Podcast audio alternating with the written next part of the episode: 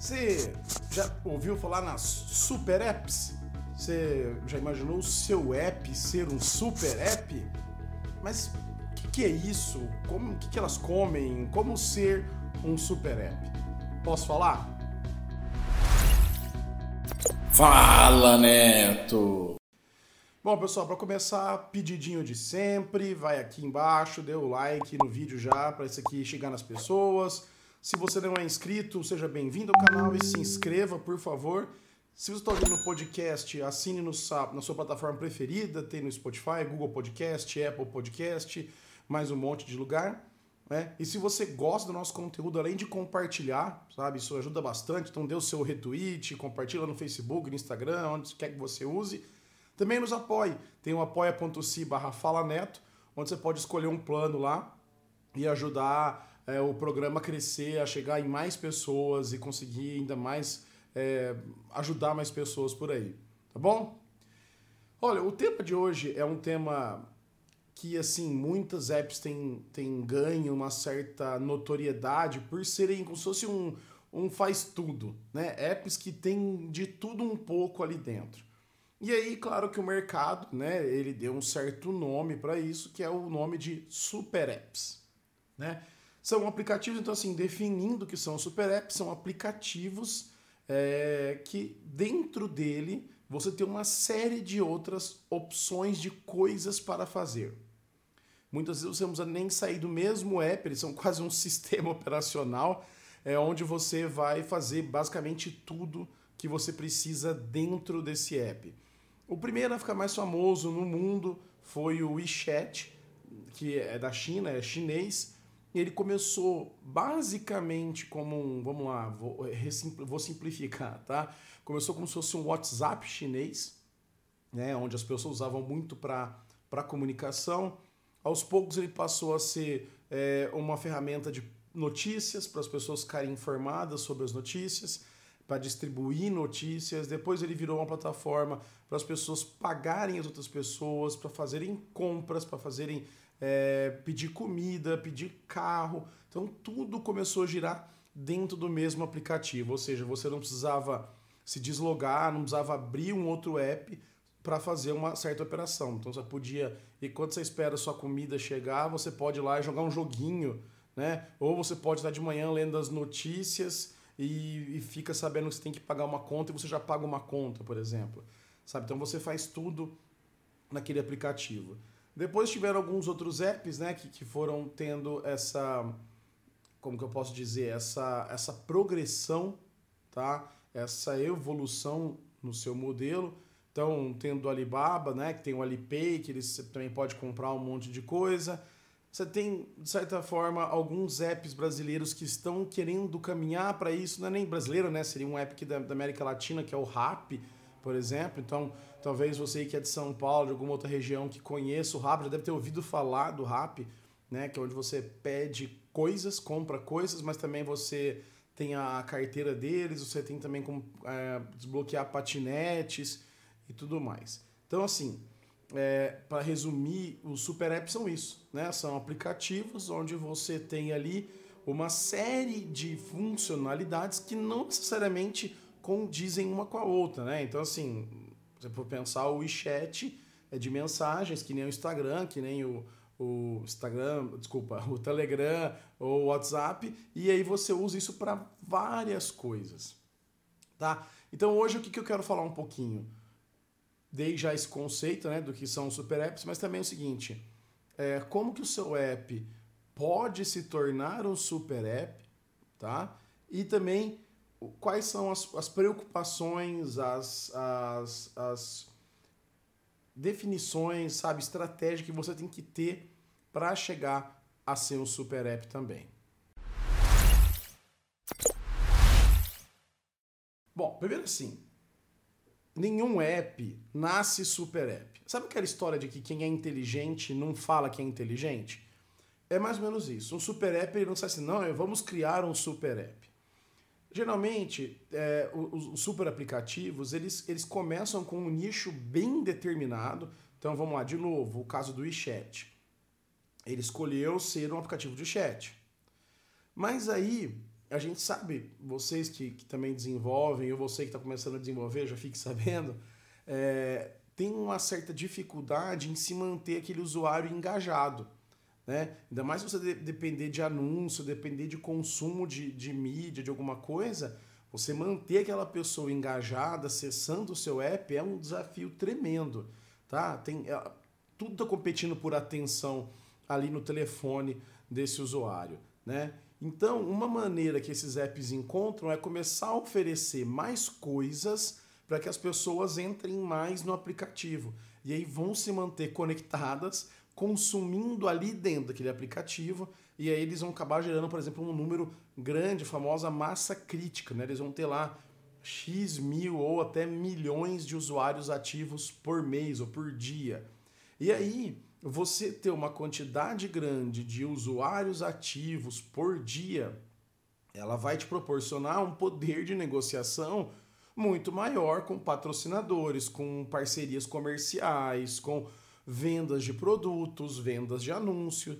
Então, tudo vai estar um pouco ali dentro desse universo de conseguir o maior número de usuários possíveis, né? Não sei se vocês lembram quando o, o, o, tele, nossa, quando o WhatsApp foi vendido, né, quando o Facebook adquiriu o WhatsApp, e que não, há, não haveria ainda um, um, um modelo definido de de monetização, muito se falou, nossa, por que, que pagaram tão caro num app que não, não dá dinheiro, né?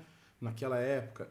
E na verdade o que eles estavam comprando ali principalmente era essa base de usuários né, instaladas e pessoas engajadas. Então, a hora que você tem isso ali, você consegue, então, por exemplo, olha, eu tenho essa carteira, é, você pode fazer pagamento em um monte de lugar e se você aceitar aqui o meu, eu te dou uma, um, um cashback, eu te dou uma por, minha porcentagem é menor. E olha, eu tenho X milhões de usuários que já usam meu aplicativo. Então isso traz um atrativo, traz um poder de negociação para esses apps. É por isso que eles acabam indo para pagamentos, eles acabam indo para pedidos de comida, porque se ele chega num restaurante ou vai chegar, sei lá, um app desse pode usar uma parceria com o iFood, por exemplo, né? E aí você fala assim, olha, ele vai usar o que a gente chama de white label, né? Que é você fazer um negócio que por trás é o iFood, mas na cara seria Rappi, por exemplo, tá?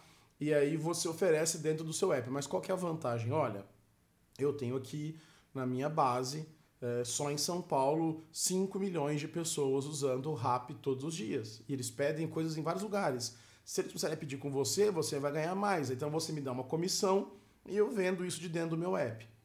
Então, tudo isso é, ele vai evoluir para isso, né? E assim, quem não quer ser um milionário, quem não quer ter um super app, né? Porque aí você vai ter um poder de negociação, de, de, de, de domínio de mercado muito grande. Então, geralmente, é, os apps, super apps, eles, eles são, na verdade, uma progressão natural de apps que fazem muito sucesso num certo nicho. Né? É, então, assim, você já pode, claro, hoje em dia, depois que já tem uma cultura muito grande dos super apps, é óbvio que você poderia já começar mirando em ser um super app.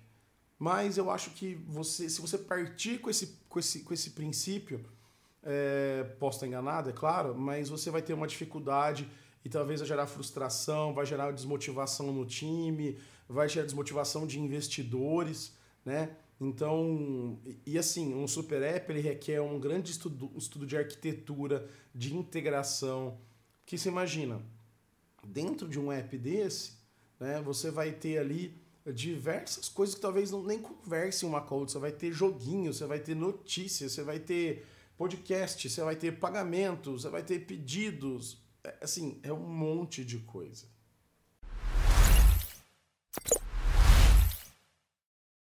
E como que é essa arquitetura? Como que seria isso? Bom, tem algumas formas que você pode, que esses apps utilizam, né? É, muitos deles usam até inclusive componentes não necessariamente nativos, né? Que chamam Server Driven Development, né? Que é você faz o desenvolvimento do aplicativo mobile do seu servidor. Então, lá no seu servidor, você é, faz, o, faz o que seriam códigos, geralmente por, inter, por linguagens declarativas, sabe? Que nem Dart, é, que nem o Jetpack Composer do Android, onde você descreve ali como que é aquela interface o aplicativo ele vai ter um componente ali dentro que vai consumir essa informação do servidor e vai desenhar a tela, seja usando componente nativo, seja usando componentes próprios, aí vai variar de cada framework. Mas essa é uma abordagem muito comum, por quê? Porque você consegue colocar novos módulos e novas coisas muito rapidamente.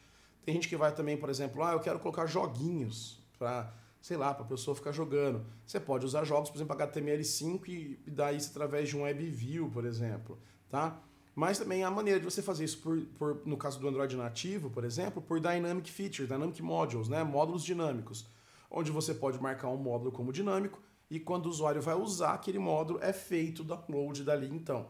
Então não fica nem ocupando muito espaço e nem deixa o seu, seu aplicativo muito grande na hora de fazer o download. Essa é uma arquitetura que eu gosto muito, porque inclusive possibilita que vários times trabalhem separadamente. Possivelmente vai ter que ter um time que é o core, que cuida mais do, do, da integração, do que todo mundo está usando. Mas você consegue ter um, um módulo de pagamento que está funcionando totalmente independente, que ele tem uma equipe diferente e tudo mais, e que você só põe aquilo como módulo, ele carrega, na hora que você dá a dispara e tal, você começa a usar aquele módulo essa é uma arquitetura que eu acho que tem vantagens em relação ao desenvolvimento desse server driven, né? Porque ele vai te requerer estar sempre conectado, né? Quando você faz isso de, de buscar do servidor. Claro, pode ter um, uma estratégia de offline, salvar dados, mas lembra, se o usuário for lá e apagar os dados do app, você não vai ter mais acesso. Se ele quiser desinstalar, você vai perder talvez um, um início mais rápido. Então, claro que o server driven ele permite que você coloque módulos dinamicamente muito mais rápido é, e tudo mais, mas você vai depender muito da conectividade, né?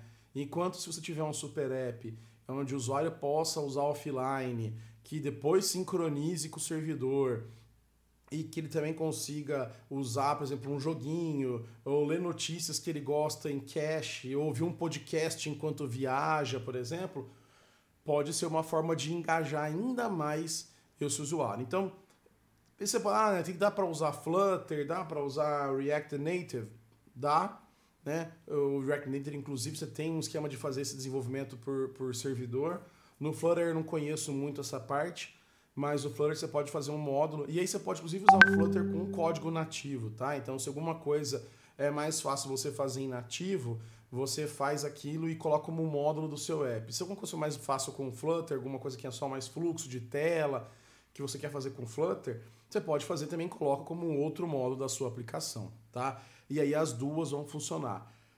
Outras arquiteturas eu não recomendaria tanto usar como WebView, tem um pessoal que usa WebView, ou fazer um monolito e vai colocando e vai atualizando, isso vai deixar seu app gigante, sabe? Vai uma hora que vai ter download aí de 80, 100, 120 megas e isso é horrível, tá? Eu já falei disso no outro episódio, que é o tamanho importa assim do seu app. Então, se você não entende por que, que o tamanho é tão importante, é, volta aí na descrição do vídeo ou no episódio, no post do podcast, tem o link para esse episódio, tá? Então, essas são mais ou menos as arquiteturas que eu vejo e que eu recomendo que você usasse, claro, analisando aí qual que é a sua estratégia de publicação também, tá?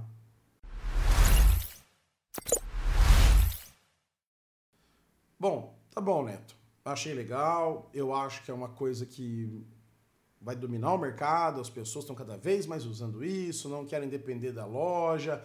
Você tem aí um monte de combate, né? China, Estados Unidos, tem marca vindo ali, eu não quero depender da loja, quero fazer um code base, eu quero ter isso mais controlado. Como que eu faço para o meu app ser um super app? Eu, é possível um app já nascer sendo um super app? Possível é né? Enfim, se eu falo pra você, ah, não, não é possível, eu vou estar tá mentindo. Se você tiver muito dinheiro, muito investidor, muita equipe e tal, você pode fazer. Mas lembre-se que você vai precisar, talvez, fazer muitas parcerias, abrir mão de muitas coisas para atingir certos objetivos. Então, por exemplo, eu acho que a estratégia mais acertada é você partir de alguma coisa que já tem uma base de usuários instalada boa ou você ir construindo essa base e aí você vai colocando novas funcionalidades de acordo com o crescimento dessa base. Vamos dar um exemplo. É, recentemente, o Mercado Pago começou a ter o app deles de pagamento, certo? acho que todo mundo conhece o Mercado Livre, né? Você vai lá, faz as compras, recebe e tudo mais. Aí você já tinha uma conta no Mercado Pago, porque era como eles usavam isso na web, então muita gente já tinha essa conta. E aí ela passava a usar essa conta também para pagar coisas fora, que nem eu já paguei lavanderia usando lá o QR Code e tal. Show de bola, bacana. É, mas o que, que eles fizeram? Olha, eu tenho uma base de pessoas aqui que já usam isso. Então, ao invés de criar dentro do app do Mercado Livre, eles criaram o Mercado Pago. Mas nada impede que daqui a pouco, dentro do Mercado Pago, por exemplo, tem uma tab lá de meus pedidos ou procurar por algum produto, sugestão de produto. E aí, beleza. E aí, bom, já que você paga restaurante, por que não também pedir comida lá pelo Mercado Pago? Então, de repente, pode aparecer uma abinha lá, uma área comida, né? E, e e aí isso vai sendo, ah, pô, eu posso também trocar mensagem, já que eu posso enviar pagamento, eu posso conversar, eu posso conversar com uma pessoa que também tem esse aplicativo e vira mais um app de conversa, né? Então você está vendo como que você vai construindo o seu caminho? Por exemplo, o Itaú lançou recentemente o IT, né? Faz um IT de fazer um pagamento. Cara, eles eles são um app que podem se tornar um super app muito facilmente. Eles têm uma carteira de clientes enorme. Eles podem oferecer vários serviços relacionados com o mundo financeiro, mas aí depois tangenciando, né, tocando o mundo físico. E a gente sabe que, por exemplo, o sistema de pagamento brasileiro é um dos melhores sistemas do mundo, né? E todo esse know-how que eles têm pode servir para trazer, atrair essas pessoas para a plataforma deles. E aí, com parceiros, ou seja, quem não vai querer ser parceiro do Itaú, por exemplo? Quem não vai querer ser parceiro de um, de um Mercado Livre fala assim: olha, você tem aí seu app de tal coisa, vamos pôr aqui junto, vamos lançar esse serviço junto. Ou se ele tem uma ideia, ele pode ir atrás de uma startup, pode ir atrás de uma empresa e propor uma parceria, sabe? Então, isso é muito mais fácil do que você virar e falar assim: não, eu vou fazer um super app. Eu, eu tenho aqui uma grana, eu consegui investimento, eu vendi, eu vou fazer um super app aqui, sei lá, com esse, esse apelo. Qual que é o problema que eu vejo? Primeiro que vai demorar muito para você conseguir ter um produto no mercado se você quiser já lançar ele super app, entendeu? Porque você vai ter que fazer um módulo de pagamentos, por exemplo, um módulo de chat, um módulo de, de notícias, um módulo... São várias coisas. Então, assim, ou você coloca um time com várias equipes trabalhando em diferentes coisas, ou aquela equipe, se tiver uma ou duas equipes, elas vão ter que fazer uma, vai para outra, faz uma coisa, vai para outra é, depois tem que voltar para consertar algum bug. Então, assim, não é uma coisa muito trivial, tá? Então, se você tem aí alguma coisa, se você tem aí alguma ideia, eu iria por esse caminho de tentar evoluir o seu app, tá? Ao invés de já querer sair de cara lançando um super app.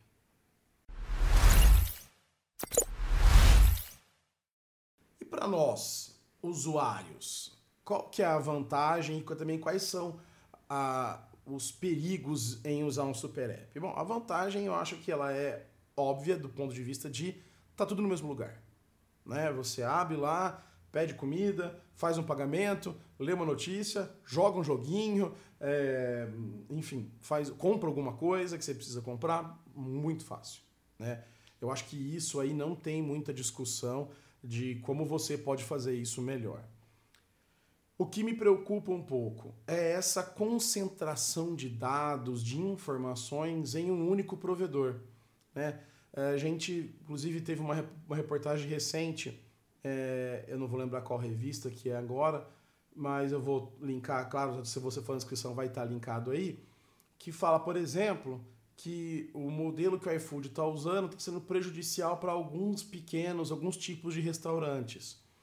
Por quê? Porque eles sabem onde são as regiões com certa demanda e eles abrem uma coisa que, tão, que o mercado chama de dark kitchens, são cozinhas feitas só para delivery, com marcas tal. Então tudo isso leva eles, porque eles têm o dado e hoje a gente está no, no, momento que o que mais vale para a humanidade são as informações, são os dados, não é verdade? Então se ele sabe onde tem uma demanda de alguma coisa e ele pode ir lá e abrir aquilo que tem dinheiro, que tem capital, vai acabar matando menores Né? É muito comum, você deve ter visto isso aí na sua cidade, quando começaram a morrer as videolocadoras, quando começaram que as outras redes vinham, farmácia, tem um monte de rede que vai comprando as menorzinhas aí, você vai. Por exemplo, aqui em São Paulo você só vê Drogaria São Paulo, Droga Raia, e alguns lugares tem uma outra diferente. Né? Então, é, esse poder ele acaba também sendo prejudicial, predatório. Então, na hora que você passa de, de todas as informações de consumo, então se você for pensar é, um WeChat da vida sabe o que a pessoa come, sabe com quem que ela conversa, sabe as coisas que comprou, sabe o que pagou, né? Então isso pode ser um, um pouquinho problemático.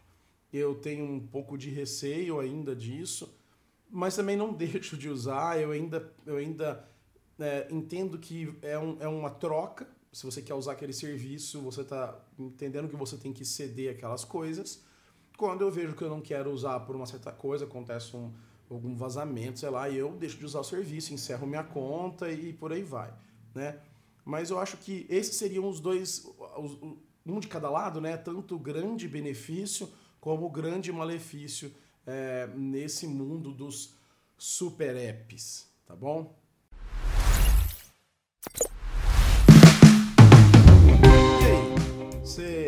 Quer ser um super app? Quem quer ser um super app? Eu acho que quase todo mundo aí que tem uma ideia de aplicativo talvez pense em, em ser o um super app. Tirei a sua dúvida, tirei as suas, suas questões sobre super apps ou pus mais na sua cabeça. Me conta aqui, aqui no comentário do YouTube ou vai lá no, no nosso podcast no falaneto.com, procura o episódio, deixa lá. É, tem o discurso que, que eu consigo responder os comentários de vocês, respondo sempre que vem um comentário lá queria entender, você trabalha no super app, você gosta de super apps, como você se sente tendo um, uma, um, app, sabendo tudo que você consome, tudo que você faz, né? E você pensa em fazer um super app, por onde você começaria? Tá bom? E, de novo, dê o like, então espero que você tenha gostado. Se você achou legal, que valeu a pena esse conteúdo, dá o like aqui, é, ou e se tiver no Twitter, dá um RT lá. Se tiver no podcast, compartilha, dê cinco estrelas, se inscreva no canal, ajude a gente a chegar aí a mil inscritos para ter umas coisas legais aqui, tá bom? Então, muito obrigado e até a próxima.